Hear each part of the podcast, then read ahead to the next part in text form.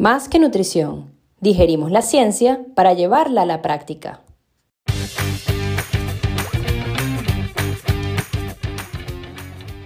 ¿Quieres cuestionar y entender la ciencia para llevarla a la práctica y así mejorar el rendimiento y la salud de atletas, personas activas y población general?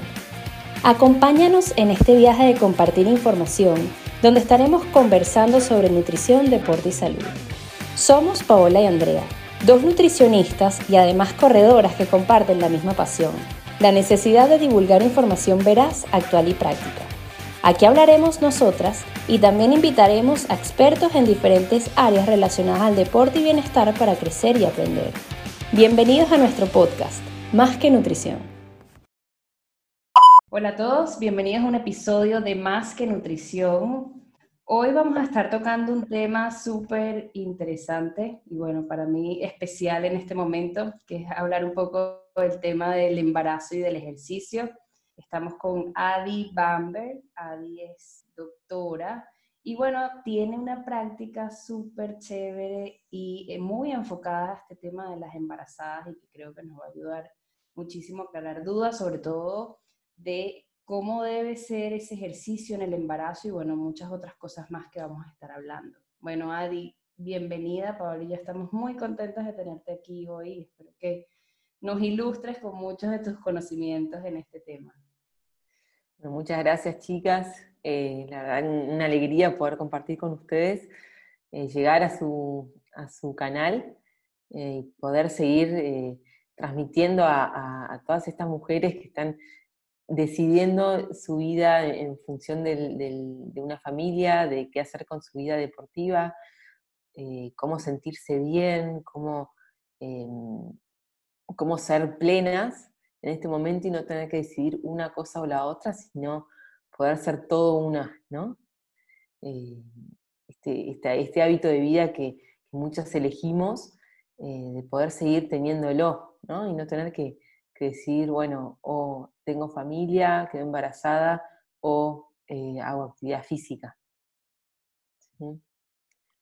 excelente. Y Adi, bueno, antes de, comenzar, eh, pues nada, nos gustaría que nos contaras un poco sobre ti. Em, eh, que, estás haciendo, bueno, eres, eres médico y estás un poco dedicada más a la parte de medicina del deporte, pero ¿cómo surgió este interés en, en el mundo del embarazo? Porque sé que desde antes de que, o sea, estás embarazada en este momento, pero mucho antes de que estuvieras embarazada también este, estabas, estabas inmersa en este tema y, y, bueno, cuéntanos un poco sobre ti para que te conozcan nuestros eh, escuchas.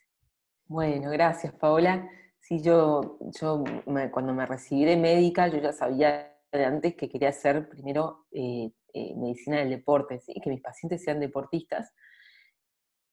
Me fui por ramas de traumatología, eh, estuve, me formé en Alemania, también en medicina del deporte, y siempre me pareció la obstetricia en sí muy, muy interesante, algo que dije, bueno, decía, si no fuera, si no fuera que quisiera hacer traumatología y, medicina del deporte, diría obstetricia porque me parece increíble y hermoso y todo lo bueno que puede ser. Y una cosa llevó a la otra y me acuerdo haber estado, ir a nadar, ir a entrenar y ver una embarazada, una panza de ocho meses, decir así, nadando espalda, y era como un bote que iba por un lado y para el otro. Yo decía, qué genialidad, eh, ¿qué, ¿quién fue el médico que les prescribió ir a nadar de esta forma me parece increíble y extremadamente bueno y positivo y, yo quiero ayudar a, estas mujeres también así. Y al mismo tiempo, claro, me llamó la atención porque nosotros nos habíamos planteado de, buscar eh, un embarazo. Entonces también me hacía ruido eh, decir, si bien era lo que más quería, quería, ¿cómo voy a hacer para seguir con mi hábito de vida, que era realmente hacer mucha actividad física, sino todos los días, eh, cómo congeniar y no tener que decir una cosa a la otra. Siempre pensé que mamá feliz, bebé feliz, un embarazo tiene que ser feliz. Em, además de eso, yo tenía unas irregularidades menstruales por, justamente por el deporte, por quizás estar muy delgada, y había hablado con Francis Holloway, nutricionista, que él sabía de, del tema nutricional, Gonza, nutricionista, Gonza Pardo, que ya estuvo con ustedes, Em, y todo llevaba a, que eso tenía que, tenía que haber una forma sana y una forma eh, que se adapte a tu, a tu calidad de vida, a tus hábitos de vida y elecciones. Eh, y así fue que, que dije, bueno, voy a buscar, voy a buscar, investigué muchísimo y me pareció un mundo tan grande adentro y que se sabe tan poco, ¿sí? que dije, bueno, acá hay que, por lo menos en donde yo, donde yo estoy, no se habla de, del tema de actividad física, embarazo, hasta dónde, qué hacer con las deportistas que no hacen gimnasia para embarazar, sino que van a corren o que hacen triatlón, o que hacen ya deportes de alto rendimiento. Sí, y además de eso, que cuando, cuando te ven embarazada y que estás haciendo actividad física, es como ya va, pero ¿qué estás haciendo? Estás haciéndole daño al bebé. Y bueno, por supuesto que eso ya nos, nos contarás más adelante, pero, pero es lo que dices tú, no hay, que, no hay que decidir, hay que adaptarse un poco, o sea, hay que saber que pasamos por muchos cambios físicos, pasamos por muchos cambios hormonales, además cambios de ánimo que también pueden repercutir, quizás un día no te provoque hacer ejercicio, no te provoque salir a correr aunque puedas y, eso está bien, pero, pero no es que uno está enfermo porque estás embarazado, ¿no? Y aquí viene mi primera, mi primera pregunta. ¿Cuáles son estos cambios físicos y hormonales que sufrimos las mujeres embarazadas? Y si nos puedes dar como, como, una, como una ventana trimestre a trimestre ¿Cuáles son estos en, cada, en cada uno? O sea, ¿cuáles son los cambios en cada uno de ellos? Bien, hay cambios que son normales, ¿sí? En las embarazadas, que todas o la mayoría lo va a notar, ¿sí? Por ejemplo, en el primer trimestre estas náuseas, ¿sí? En el segundo ya empiezan las molestias que de cuando comes te llenas mucho más antes, y si estamos hablando de alguien deportista, tiene que poder cumplir con sus requerimientos energéticos, ¿sí? En el tercer trimestre ya vamos pensando en el, en el, en el, proceso del parto, entonces va también cambiando eh, las concepciones, las prioridades, eh, eh, los objetivos de cada trimestre, y con eso va acompañado también los cambios físicos. En el primer trimestre por ahí no, no, no sientan muchos cambios físicos más que tener muchísimo sueño, que a alguna les pasa, y, curiosamente en estudios se ha, visto que incluso las eh, atletas eh, de alto rendimiento, ¿no? son más profesionales, bajan la carga de entrenamiento y, las horas de entrenamiento en el primer trimestre, ¿sí? Y es algo natural, porque uno está más cansada, uno tiene, está pensando en cómo va a enfrentar todo este proceso. Si en el segundo trimestre empiezan realmente los cambios, con el cambio en centro de gravedad, se empiezan a ensanchar las caderas, a rotar las caderas, entonces cambia la biomecánica, entonces empieza a aparecer esta famosa eh, marcha de pato, digo, una vez me filmó Onza y dije, qué horror, por favor, borren eso. Todavía no tenía tanta panza, pero ya se me había transformado la, eh, la, técnica, ¿sí? Y empieza a jugar un rol importante la postura también, ¿no? De cómo no irse para adelante, porque cambia el centro de gravedad para adelante por la panza, ¿sí? Y empieza a haber problemas con la, por ahí con la columna, si no se tiene en cuenta una hiperlorosis de la lumbar, eh, una eh, sifosis torácica así más arriba y terminamos llevando el cuello para atrás, ¿sí? Para poder ver, ¿sí? Porque si no quedamos... Entonces hay una serie, hay varias técnicas para, en este proceso que permiten corregir la postura, ¿sí? Y al mismo tiempo em, llegar, al, llegar bien preparadas y, con menos dolores, menos contracturas, ¿sí? al, ya al tercer trimestre, donde vamos a buscar sentirnos bien, ¿sí? bajar un poco de nuevo la intensidad que aumentamos en el segundo trimestre, pudiendo hacer eso, ¿sí? que es el momento para, para, para desarrollar estas capacidades que adquirimos en el primer trimestre, ¿sí? donde aprendemos los movimientos. Entonces llegamos al tercer trimestre más tranquilas, eh, alineadas, ¿sí? equilibradas, ¿sí? sabiendo que ya, que ya tuvo un buen curso la mayor parte del embarazo y todo puede ir eh, para bien. Sí, bueno, y ya yo supongo que todas, todas leerán o todas escucharán, pero no debe haber nada como vivirlo, como, bueno, ambas, o sea, ustedes las dos que están embarazadas en este momento lo, lo han vivido, ¿no? Eh, eso pues es, es, algo, se puede leer y tú nos puedes contar, pero bueno, hay que vivirlo para ver cómo cada, cada persona lo experimenta. Mira, hay una, hay una pregunta que yo, o sea, mujeres embarazadas o incluso mujeres que están eh, por quedar embarazadas o están buscando, generalmente tienen y se la hacen al médico, al nutricionista, etcétera. Entonces me parece bueno como traer la colación antes de entrar en el tema del ejercicio. Y es el tema del aumento de, peso. Eh, ¿Cómo se establece este aumento de peso de una mujer embarazada? ¿Cambia según el trimestre o depende de, algo, de algo en específico? Mira, con respecto al aumento de peso, hay diferentes recomendaciones, pero la más, la más aceptada universalmente es que dependiendo de tu peso de inicio, de tu índice de masa corporal de inicio, en uno normal debe aumentarse entre 11 y 16 kilos. Esa es la, universalmente más aceptada. El tema es que depende también en qué momentos aumentan esos kilos, ¿sí? en, qué situación estaba el índice de masa corporal antes del embarazo y cuál es la, cuál es la composición corporal de esa mujer porque sabemos que en nutrición deportiva hablamos mucho de composición corporal. Es decir, una mujer que queda embarazada y tiene mucha masa muscular y por eso tiene un índice de masa corporal eh, elevado, tiene que aumentar mínimo eh, esos kilos igual, esos 11 kilos tiene que aumentar igual porque ahí influye, influyen otros tejidos y no precisamente el músculo. ¿sí? La grasa, eh, todos los tejidos placentarios, mamarios, líquido amniótico, la retención de líquidos misma, y eso no depende de la, esa masa muscular eh, alta que tenga esa, esta embarazada deportista. ¿sí? Puede pasar incluso que en el primer trimestre pierda peso. No, en el primer trimestre no tiene que aumentar necesariamente de peso, puede perderlo a causa de que entrena menos, pierde masa muscular, ¿sí? a causa de que tenga náuseas, poco apetito, ¿sí? y no le va a estar haciendo mal al bebé, porque en ese momento todavía los tejidos eh, que aumentan o el peso que aumenta del embarazo no, se hace tan notable. Una vez ya entrando en el segundo trimestre, sí controlamos que el, peso sea, el aumento de peso sea progresivo, depende también del, país. Em, hay o bien curvas, ¿sí? en Argentina hay una curva, en Chile está la de Madrones también, em, que calculan el peso recomendado al final del, del embarazo. Em, y en Estados Unidos, por ejemplo, usan una fórmula y recomiendan aumentar, por ejemplo, 500 eh, gramos por semana de peso.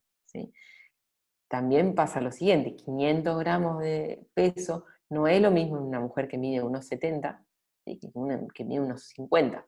Entonces hay que individualizar cada, cada caso, hay que ver que si está haciendo ejercicio por demás, si está comiendo adecuadamente, ¿sí? para que al bebé no le falte nada.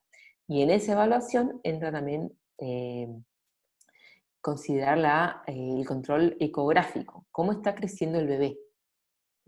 Si viene creciendo bien en su curva de percentilos o si se nota una restricción del crecimiento, que puede ser por demasiado ejercicio, por falta de, aporte calórico o por otras causas eh, obstétricas.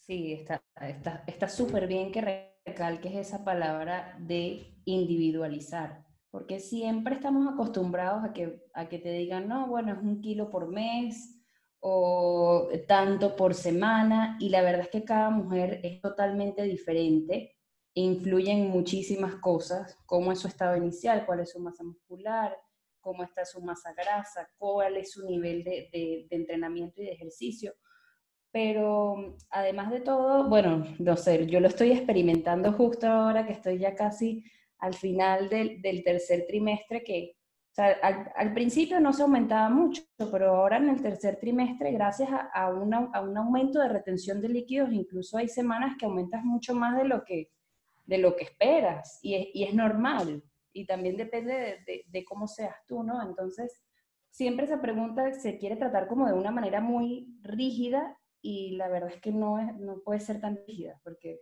depende, como lo estabas hablando, de, de mil y un cosas. Y también lo dijiste, André, una retención de líquidos te aumenta por ahí un kilo en una semana extra.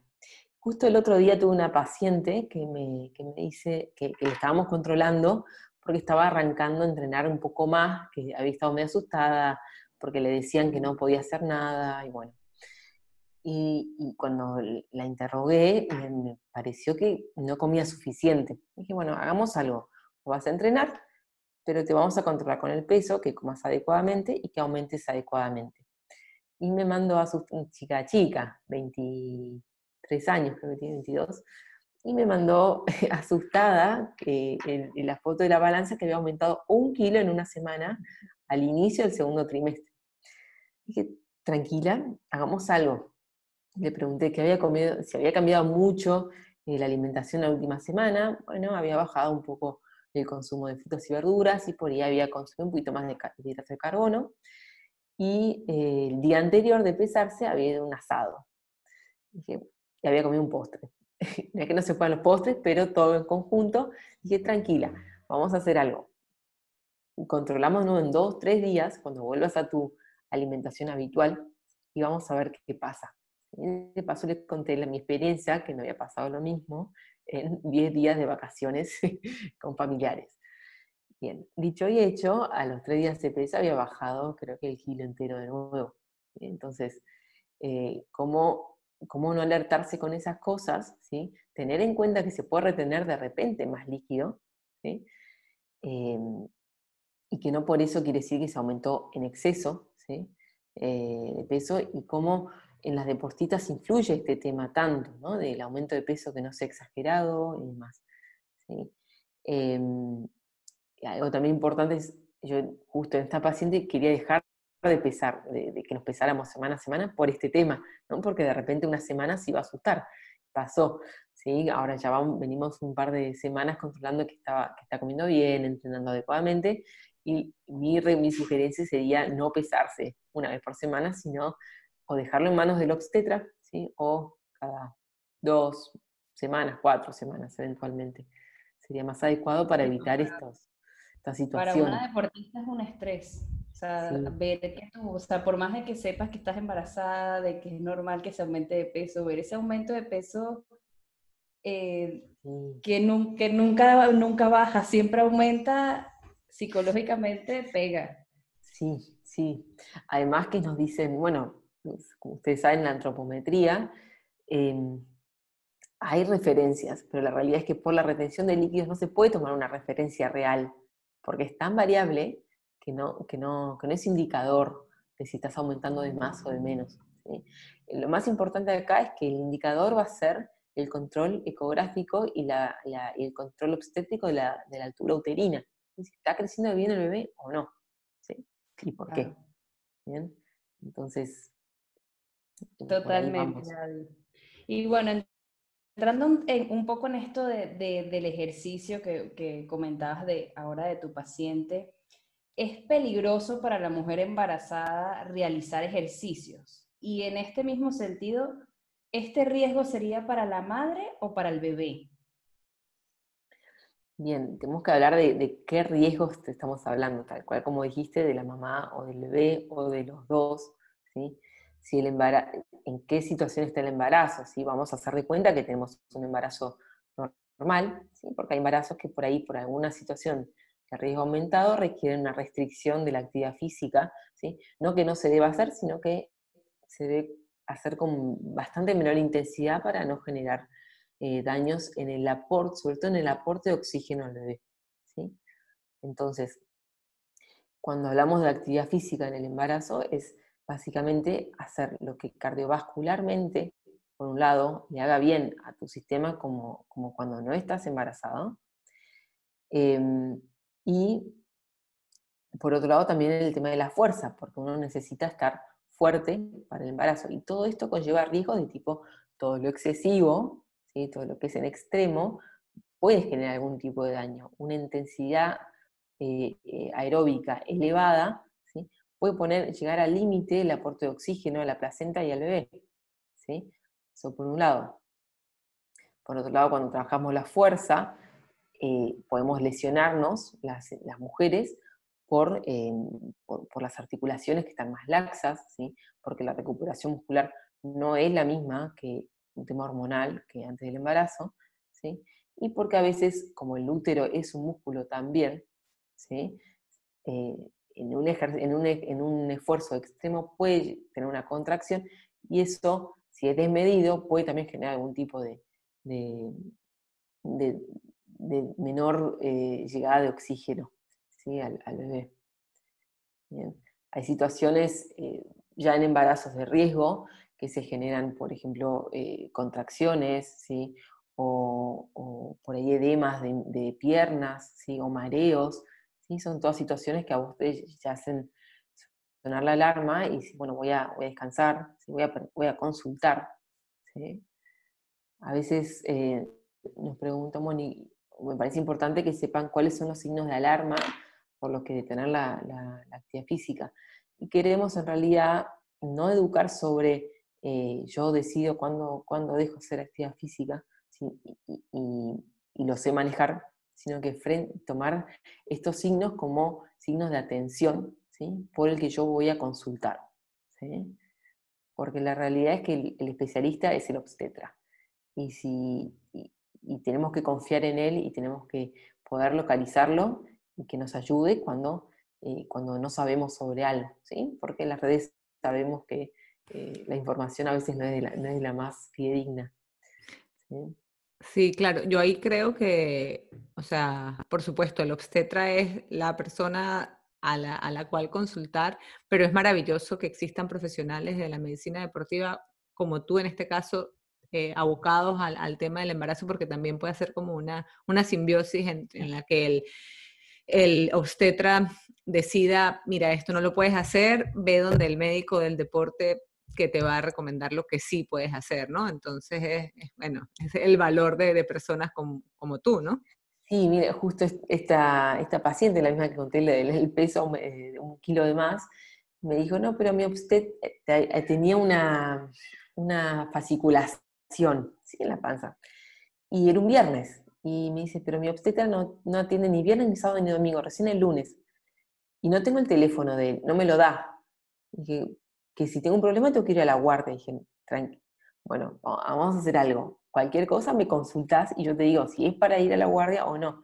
Si ella pensaba que tenía algún problema, y yo, no, tranquila, eso es una fasciculación, no va, eh, es algo normal, ¿sí? puede pasar eh, como cuando te late el, párpado. ¿sí? Entonces, estar también, eh, poder estar también acompañando desde ese lado, ¿no? desde el lado de, de esas preguntas que tiene alguna, em, que exceden lo que podés preguntar en un consultorio de obstetricia, porque la realidad es que están en mil cosas, ¿sí?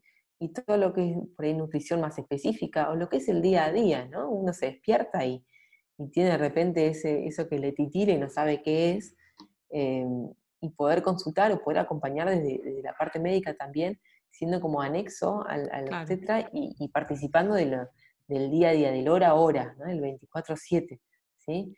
Que se levanta, tiene ganas de ir a caminar o se levanta eh, y tiene náuseas o no, puede comer o cómo, cómo manejar esas situaciones. Sí, además sentirse, sentir que hay alguien a quien consultar y ese apoyo, pues es, bueno, es, único. Y bueno, ahora ya hablando, habiendo hablado de la parte de, los posibles riesgos y de esto que es muy individual y depende de la persona y por supuesto la consulta al obstetra, eh, nos gustaría como entrar en el tema de qué beneficios eh, trae realizar ejercicio durante el embarazo, eh, cómo debería ser la frecuencia de este ejercicio y de repente si hay un deporte que sea mejor que otro en el tema de, la recomendación. Y otra cosa es si difiere, por ejemplo, de una mujer que ya es físicamente activa o deportista y sale embarazada a una mujer que es sedentaria y de repente decide empezar a hacer ejercicio durante el embarazo. ¿Cuál, sería la diferencia allí? Claro, es una muy buena pregunta, porque uno piensa que actividad física es lo mismo que deporte, que ejercicio, y la realidad es que son tres definiciones diferentes.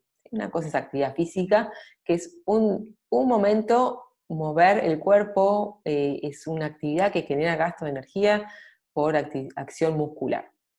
Cuando ya hablamos de ejercicio, es una actividad regulada, estructurada. ¿sí? Cuando ya hablamos de deporte, es cuando ya hay una competencia, un objetivo. Entonces, en embarazo vamos a hablar siempre de ejercicio para empezar, porque no vamos a competir, no, puede no debería ser un objetivo competir, y la actividad física per se no va a traer ningún beneficio real a lo que vamos a apuntar con, la actividad física regular en el embarazo que vendría a ser este ejercicio.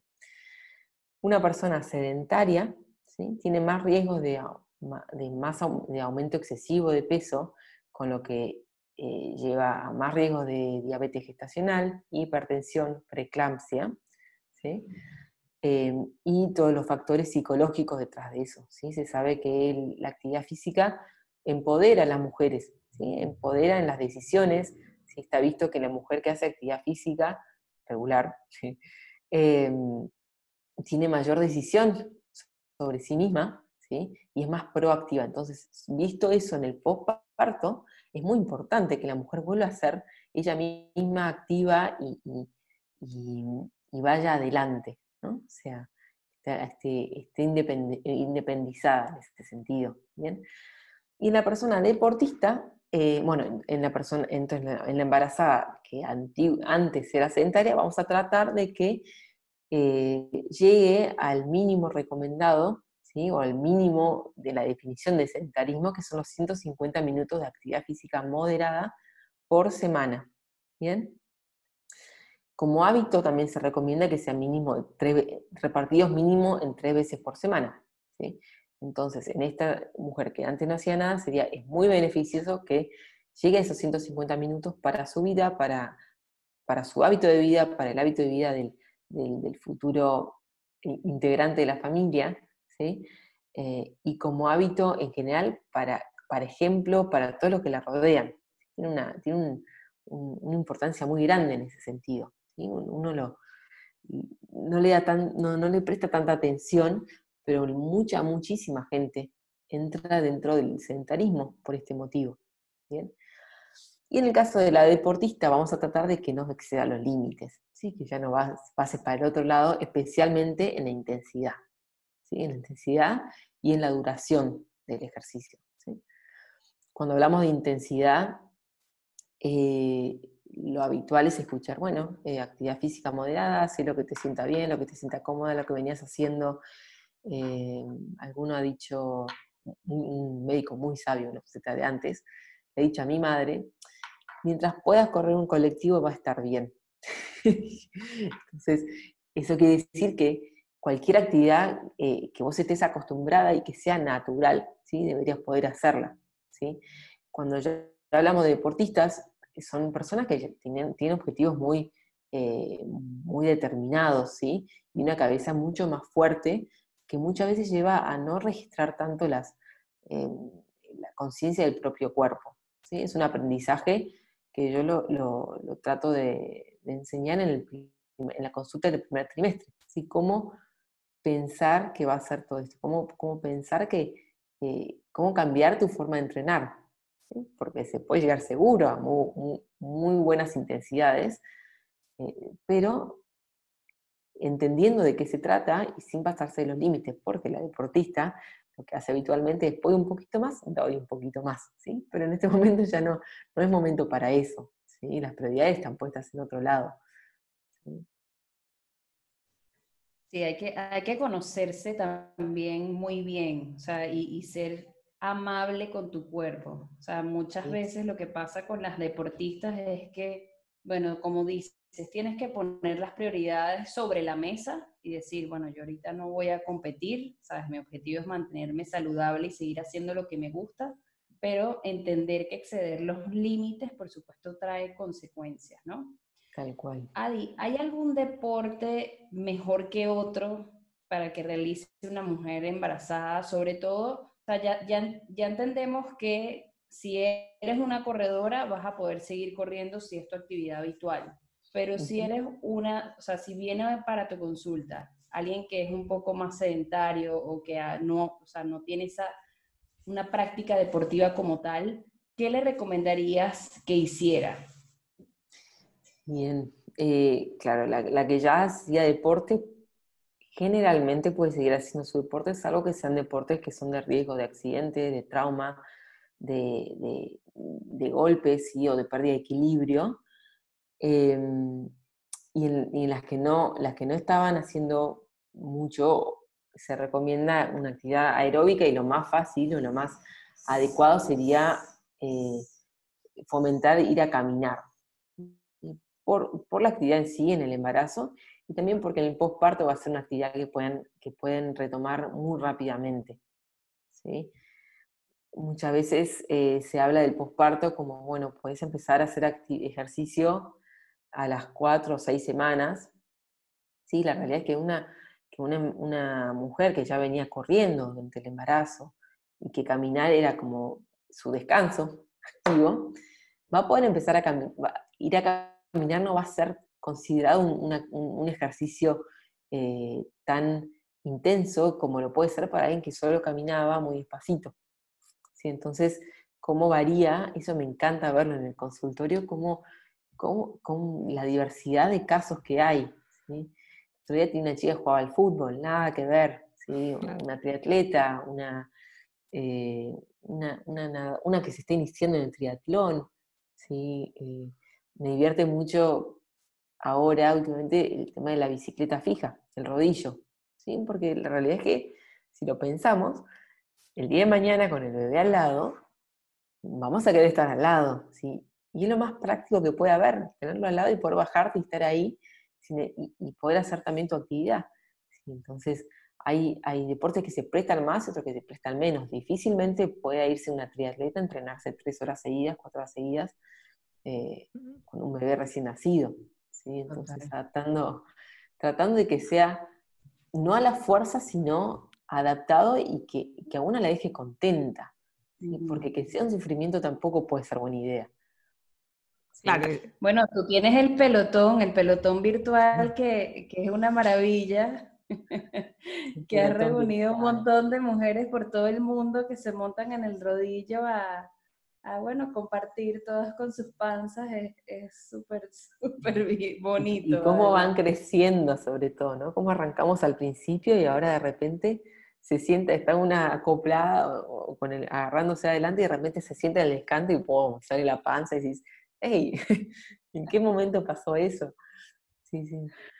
Totalmente. Y como algunas ya nos van dejando también, ¿no? Nos empiezan a mandar las fotos de los bebés recién nacidos y, una alegría, ¿sí? Bueno, yo, yo he visto, he visto en, bueno, cuando Andrea lo hace y en las historias tuyas y de, y de Gonza cuando, bueno, los dos sábados, ¿no? Que se reúnen. Digo, bueno, que me parece súper, súper chévere esa iniciativa y por eso otra, otro, otra felicitación allí.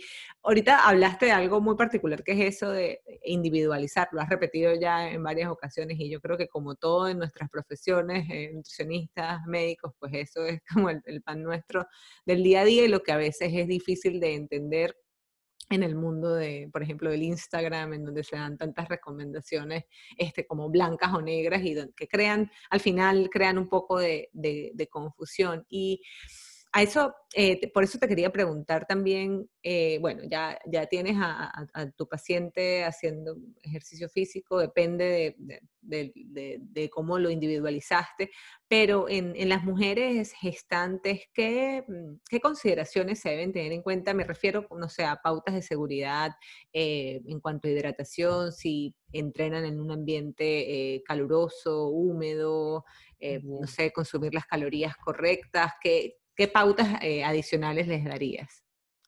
Bien, bueno, lo dijiste también, esto de la hidratación es súper importante. Antes, durante y después es lo más importante para, para seguir, eh, para, estar estable con el, pulso, ¿sí? que no se eleve tanto el pulso. ¿sí? Respetar las, la duración del ejercicio. ¿sí? Si uno no está acostumbrada a entrenar mucho tiempo, no superarlos, eh, lo que está acostumbrada. ¿sí? No es lo mismo alguien que entrenaba dos horas seguidas alguien que entrena una, que haya entrenado media hora. ¿sí? Y en general, sí, es muy importante que si se va a entrenar más de una hora, ya a los 40, 40 45, 50 minutos, se ingiera algo de, calorías, ¿sí? Esto para evitar las hipoglucemias. ¿sí? Como lo hace cualquier persona que entrena y quiere rendir, ¿sí? Bueno, lo mismo para el embarazo, pero para cuidar al bebé sobre todo en este momento. ¿sí? Ahora viene el que llega el calor, ¿sí? los ambientes muy calurosos y húmedos no son los más apropiados, ¿sí? Eh, y, y, tratar de, ir acompañadas, eso es, eso es importante, ¿sí? Uno está acostumbrado a ir y bueno, después vuelvo y veo, ¿no? Pero por ahí uno le dice, eh, voy a caminar media hora, voy a correr media hora, y resulta que estaba tan lindo que caminaste una hora fuiste una hora. Y la otra persona que te está esperando, por ahí se preocupa. Y si no se preocupa, por ahí a vos te pasó algo en el camino y nadie sabe. ¿sí? Entonces, ir acompañado si alguien necesita algo por ahí, eh, se, pone dura la panza, parás, entonces considerar o llevar un teléfono para avisar. Esas son, consideraciones que me parecen eh, válidas, sobre todo ahora que arranca el verano, por no ser acá en Sudamérica. Sí, sí, total, total. Hay que estar, sobre todo bien hidratado, coincido contigo perfectamente que, que así sea un entrenamiento muy corto, tienes que, si tienes, si tienes sensación de sed o si estás en un ambiente caluroso, mantenerte hidratada es fundamental.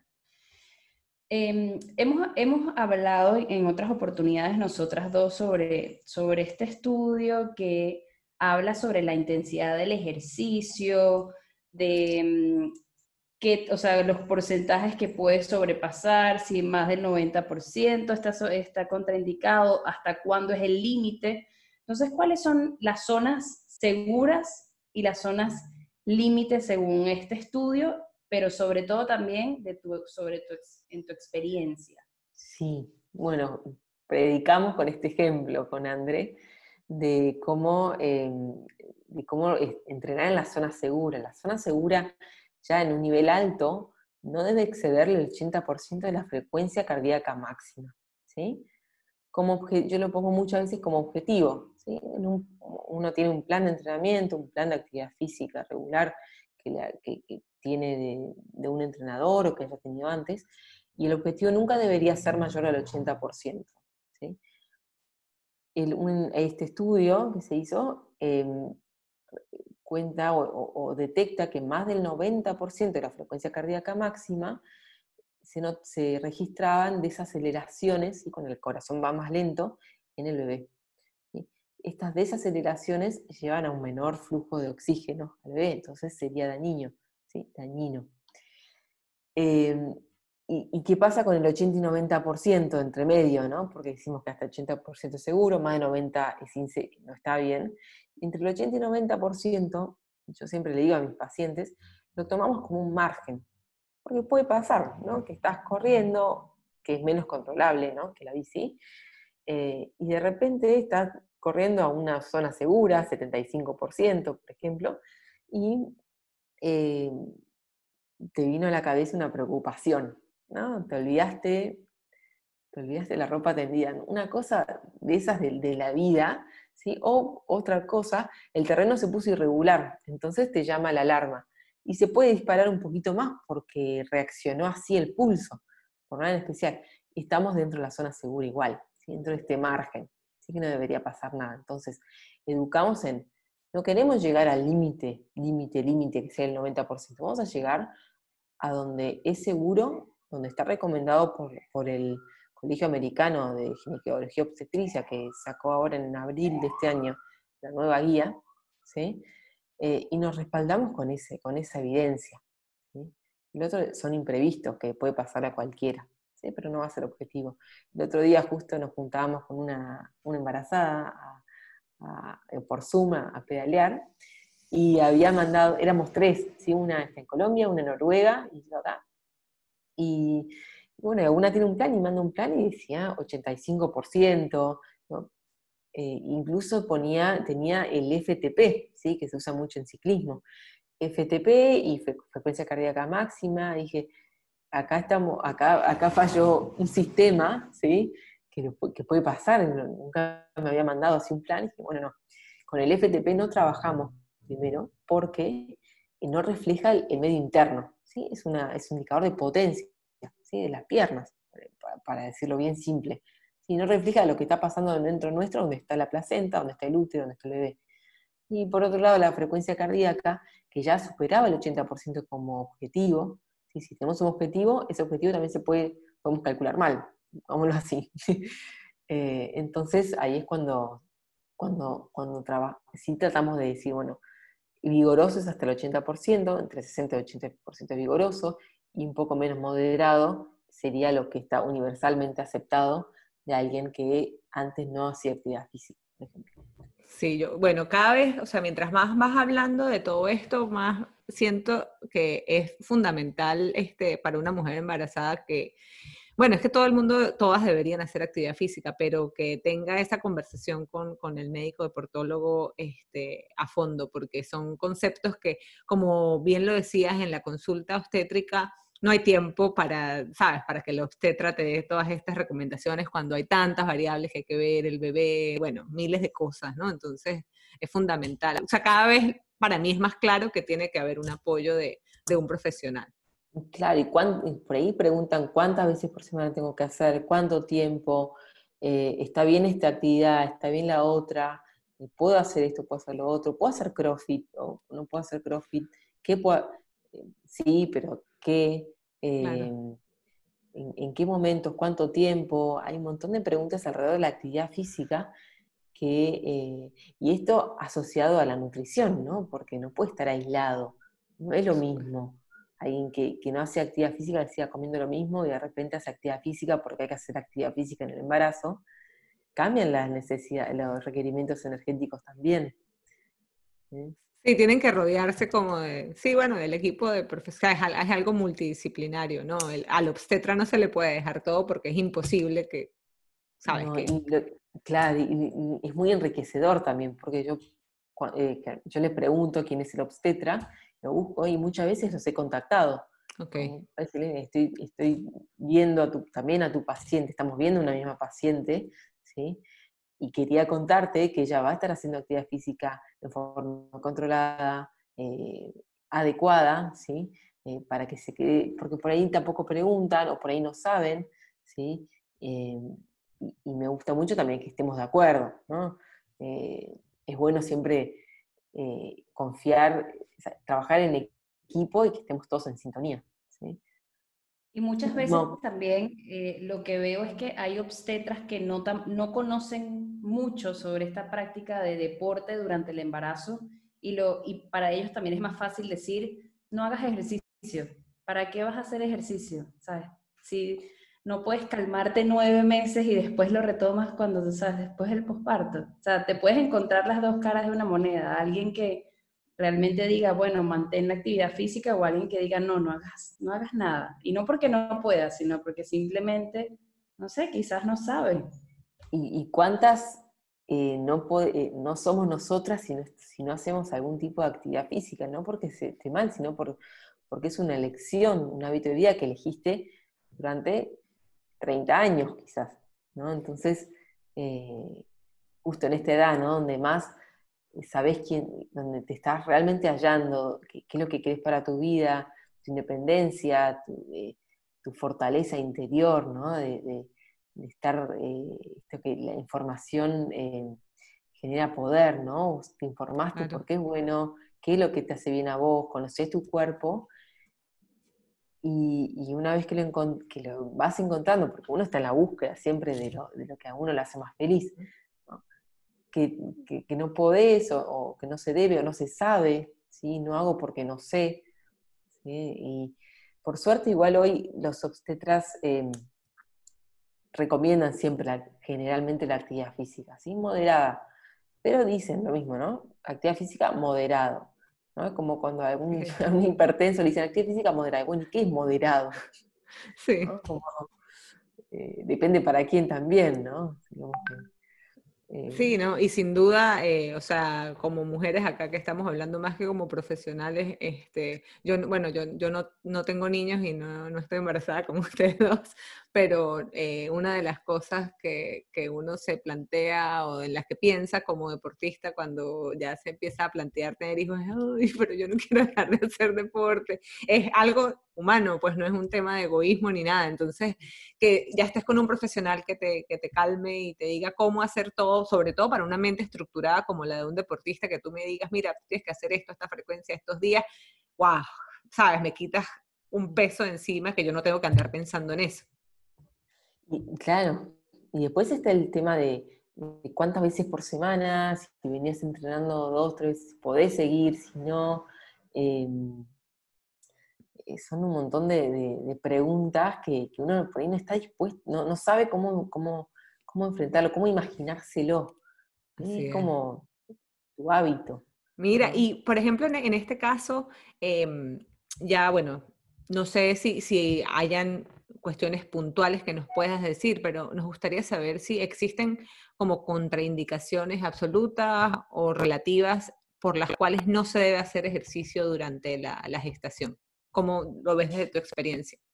Como norma general, cualquier enfermedad que no esté em, eh, controlada, ¿no? vamos a tomarlo así porque hay enfermedades cardíacas, metabólicas, eh, endocrinológicas, eh, hipertensión, cardiológicas, cuando no están controladas es que no se recomienda porque no sabemos cómo responde. Em, después están todas las, todas las etiologías, las causas obstétricas, de tipo parto, amenaza de parto prematuro, que cuando tienen muchas contracciones, embarazos múltiples, si tienen alguna restricción, ¿sí? el embarazo general a partir de la semana 28 se restringe, ¿sí? Em, hay varias causas, ¿sí? Eh, es difícil decir, bueno, esta, la otra, además, pero sí saber que cualquier situación que escape la normalidad va a ser motivo para por lo menos restringir la actividad física y consultar sobre todo. ¿sí? Eso es lo que... Entendido. ¿Y hasta cuándo es seguro mantener la actividad física? O sea, ¿hasta qué punto del tercer trimestre dirías tú que como que, bueno, es mejor que pares o si está bien. Mientras una se sienta bien, puede seguir hasta el final, ¿sí? Eso es lo más importante, ¿sí? Que, que, se sienta bien y que le guste y que lo disfrute, sobre todo, ¿sí? No sé si te pasó a vos también, André, pero en algún momento empezás a pensar más de qué es lo que realmente te gusta. Nadie espera que entrenes. Total. Entonces realmente lo haces por vos, porque a vos te hace bien, ¿sí? Y si querés transpirar un día, y va a estar probablemente más que bien, ¿sí? sí, de, hecho, de hecho, tú, tú bueno, lo, mencionaste anteriormente y en, y en tus posts de Instagram también, también lo he visto cuando hablas de eh, prolongar la vida deportiva de, la embarazada. ¿no? ¿no? sé si nos puedes contar un poquito de cómo defines esto cuando, cuando te refieres a, a lo mismo me, encanta un eh, me encanta ese término, ¿sí? porque refleja esto de que muchas piensan eh, el embarazo, maternidad, se acabó la vida deportiva, y no debe ser así. Incluso nuestra entrenadora del pelotón se inició en el triatlón un mes después de tener a su hijo, ¿sí? Entonces, y hoy clasificó para el Mundial 73 de, Ironman, ¿sí? Entonces, ¿cómo? No, nada que ver, ¿sí? No, no, no, tiene por qué ser así, o depende de las los objetivos, pero no se acaba. No se acaba en la medida que, nos cuidemos, ¿sí? Eh, de, que de prevenir lesiones, ¿sí? articulaciones más laxas por las hormonas, hay que cuidarlas un tiempito más después del parto, ¿sí? hay que hacer eh, ejercicios de fuerza, ¿sí? cuidar, no hacer, por ejemplo, en deportes de equipo, cambios de dirección muy bruscos, ¿no? Eh, no llevar al límite las articulaciones con las enocaciones, eso también. ¿sí? Por otro lado están los huesos, ¿sí? muy poco se habla de la importancia de la salud ósea, ¿sí? ya desde edades tempranas de la mujer. ¿sí? Entonces, ¿cómo, cómo importa el, aporte de calcio ¿sí? para prevenir una osteoporosis y un riesgo de fractura eh, posterior por ir a correr? ¿sí? o por hacer algún impacto que debería ser normal. ¿sí? Y, y lo que ya es súper conocido, el tema del suelo pélvico, ¿sí? el riesgo de incontinencia urinaria, que si bien es bajo, se puede prevenir. Entonces, vamos a prevenirlo. Y la diastasis de, abdominales, que no quiere decir que uno tenga una pan, una que le quede una pancita de bebé, ¿sí? sino que hay que trabajar en la funcionalidad de esa zona media, ¿sí? de esos abdominales, en conjunto con el suelo pélvico, con la espalda, para que eh, para prevenir sobre todo dolores lumbares, ¿sí? no solo la estética. ¿sí? Eh, Adi, yo quería preguntarte algo de, e, de, eso en particular, este, que me, vino a la mente ahora, eh, bueno, como en todo este mundo de las, de las redes sociales y eso, en, repetidas oportunidades he visto, no sé, bueno, entrenadores, influencers, no sé qué, hablar de este tema de la diastesis y recomendar ciertos abdominales o prohibir otros, ¿no? Y, todo este tema de información que obviamente, si no estoy embarazada no estoy tan interesada, pero a veces lo veo y digo, esta persona será lo suficientemente responsable para dar esta recomendación. Entonces, no sé si nos hablas un poco sobre e, esa parte de, los ejercicios de suelo pélvico, cuándo deben iniciarse, más o menos cómo, lo ves. Bien, son ejercicios que son en realidad tanto para la mujer como para el hombre. Si uno lo, en, el, embarazo se nota más la diferencia cuando eh, no vuelve a la normalidad o cuando realmente tiene eh, eh, cuando realmente afecta la calidad de vida, que es lo más, porque no está bueno tener pérdidas de orina, ¿sí? cuando querés ir a correr o que tenés que cambiarte o demás, ¿no? Entonces, o no está bueno tener querer ponerse una bikini y por la pancita de bebé que le quedó, no, no se anima, ¿sí? Entonces, em, me olvidé, perdón, que, me habías preguntado. No, de las recomendaciones, o sea, de estos ejercicios del suelo pélvico, ¿cuándo deben, eh, pues, no sé, en qué momento deben comenzarse? Ah. O, no sé, eh, si estás de acuerdo en eso de que hay ciertos ejercicios que pueden ser contraproducentes este, para la diastasis. El suelo pélvico deben iniciarse siempre, deben hacerse siempre en realidad, ¿sí? Se recomienda, son, se llaman de Kegel, em, por el que los originó, pero un mínimo de tres veces por semana se recomienda ya, ¿sí? Hacer. Eh, lo que más me gusta de estos ejercicios es que nosotros tenemos un taller con mis pacientes que me pareció interesante ofrecerles ese momento de, ejercicio, porque también se incluyen técnicas de respiración, ¿sí? de relajación del suelo pélvico también, contracción, ¿sí? aplicación de la activación del suelo pélvico a los ejercicios de la vida, de, cualquier tipo de rutina, ¿sí? que interfiere con la fuerza. ¿sí? Porque, curiosamente, el suelo pélvico no está aislado, trabaja justamente con la zona media, que son los abdominales. ¿sí? Y ahí interviene el abdominal profundo, ¿sí? Eh, eh, todo, esta, todo este tema con los abdominales comunes, los bolitas o crunches, que, no se que supuestamente no se deben hacer. ¿sí? La realidad es que todo trabaja eh, en forma integrada si se activa uno, se activa el otro también, en la, forma ideal. Y hay que enseñar a, eh, trabajarlo normalmente. ¿sí? Cuando uno más lo practica, más le sale después instintivamente. ¿sí? Entonces, eh, acá muchas veces el centro está en, pensar también en el abdomen profundo. ¿sí? Cuando uno activa el suelo pélvico, se coactiva el, el profundo del abdomen. Cuando hace abdominales bolita, en realidad, debe activar primero el, abdomen profundo. después el tema está, ¿cómo sé si estoy activando el transverso profundo? O hay algunas técnicas que ayudan a, saber eh, si se está activando o no. ¿sí? hay ejercicios que lo favorecen más que otros. Total. No, y lo bueno de los, de los Kegels en, en parte es que puedes hacerlo en cualquier momento y nadie se está dando cuenta de que lo estás haciendo. Creo que los hicimos, ¿no, André? Sí, que estamos charlando y... Recordarte, y yo te lo juro, lo estaba haciendo. estaba en este momento y bueno. Cuando doy el taller o una clase los hago también, y, instintivamente, le dice a alguien que lo haga y lo hacemos también y podés seguir haciendo todo, ¿sí? O, cuando en alguna consulta les explico, le digo, viste que yo los estaba haciendo, viste, no te diste cuenta, ¿sí? Que, que estábamos haciendo. ¿Sí? Por ahí uno se queda medio colgada porque hasta eh, como que te hablan y por ahí no respondes, eh, porque estás pensando, pero no tienen por qué saber. Y lo más interesante es que lo puedes hacer también eh, inmediatamente después del parto. Es el único ejercicio que vos podés iniciar inmediatamente. Eso es súper importante porque, bueno, una de las cosas que quería preguntarte ahora es cómo afrontar todo este tema del posparto cómo podemos tener una recuperación más llevadera, em, ¿cómo, ser, cómo sería esta recuperación típica de parto vaginal versus si tienes una cesárea, cuándo se puede iniciar de nuevo con el ejercicio o actividad física, aunque ya estoy segura que me vas a decir, por supuesto que va a depender del caso, pero bueno, cuéntanos un poco de cómo, cómo sería este tema con el posparto. Bien, creo que lo más importante es, em, saber que, cuáles son estos términos que dicen eh, que las seis semanas posparto, recién hay que arrancar con el ejercicio físico, que con el alta obstétrica, ¿sí? muchas eh, hablan de eso, ¿no? En la alta obstétrica para iniciar los ejercicios.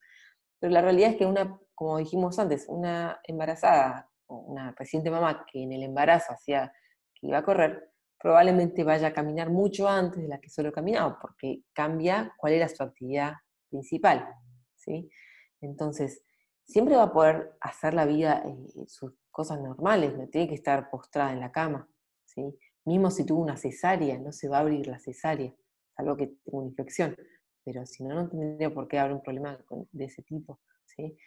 Em, justo el otro día pregunté en un grupo de, triatletas, mujeres, cuándo, eh, cuando creían que era coherente poder plantearse eh, inscribirse en una carrera.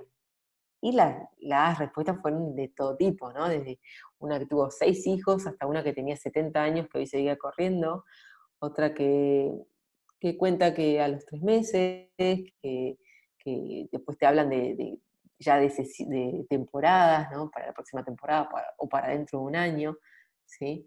Lo que sabemos hoy es que tenemos que cuidar eh, nuestra salud física también, ¿sí? Las articulaciones hasta el sexto mes están bajo la influencia de la relaxina, eh, como dice el nombre, relaja las, articulaciones y las hace más laxas, ¿sí? Con más riesgo de lesión, ¿sí? Y la pelvis hasta el año no vuelve, no suele volver a su forma habitual, entonces la biomecánica también está, está diferente, ¿sí? Em, yo creo que dentro de lo que es deporte para el posparto, tiene más que ver con, estas, con estos cuidados, ¿sí? Cuando una se sienta bien va a querer salir, ¿sí? Y no va a depender de la alta obstétrica para poder ir a caminar, eh, como, ejercicio, ¿no? Sí, bueno, una vez más, como dices, ¿no? Eh, como lo hemos hablado en varias oportunidades, depende mucho de, de la persona, pero es bueno eh, como lo planteas para que dé un poco de tranquilidad, ¿no? Que sepan que, bueno, que tranquila, que pronto vas a, poder volver a, bueno, como lo dices, porque como bien lo dijiste, cuando haces ejercicio te sientes empoderada, te sientes bien, hay otra serie de cosas aparte de, los beneficios eh, fisiológicos que son. Y las prioridades, imagínate que tienes un bebé recién nacido que te demanda 27, 24/7, ¿sí? Entonces hay que adaptarse también a lo que uno quiere, a lo que puede, a lo que tiene, ¿sí? Eh, hablamos de actividad física, pero hay muchas mujeres que tienen que ir a trabajar también, ¿sí? Entonces se adaptan. Así eh, es. Mira, ya, ya para ir culminando, eh, bueno, nos gustaría que, bueno, en, en resumen, si tienes eh, algunas recomendaciones que le darías a, una mujer eh, embarazada que está iniciando su embarazo y quiere continuar con la actividad física o incorporarla, ¿qué recomendaciones generales le, podrías dar a, esta, mujer?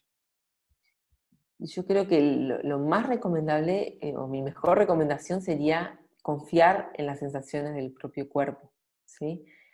creerle al cuerpo, ¿sí?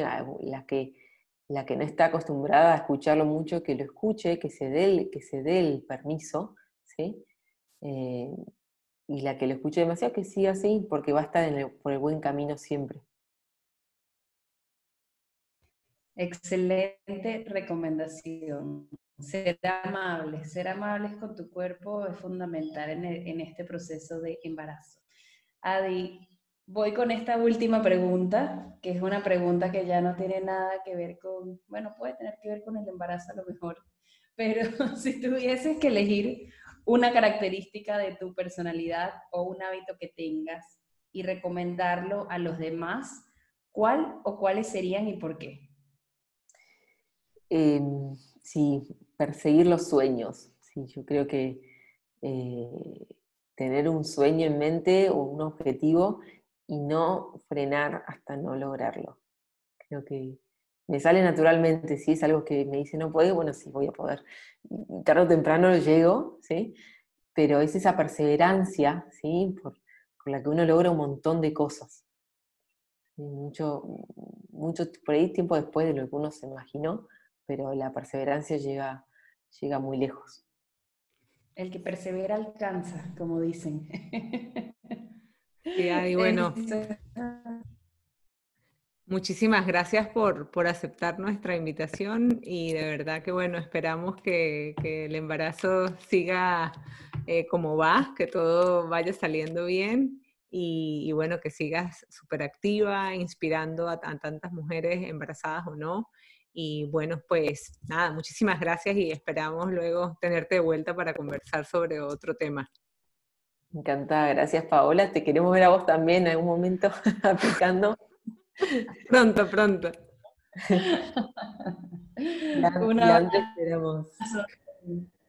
Un abrazo grande. Ya, ya estamos en contacto.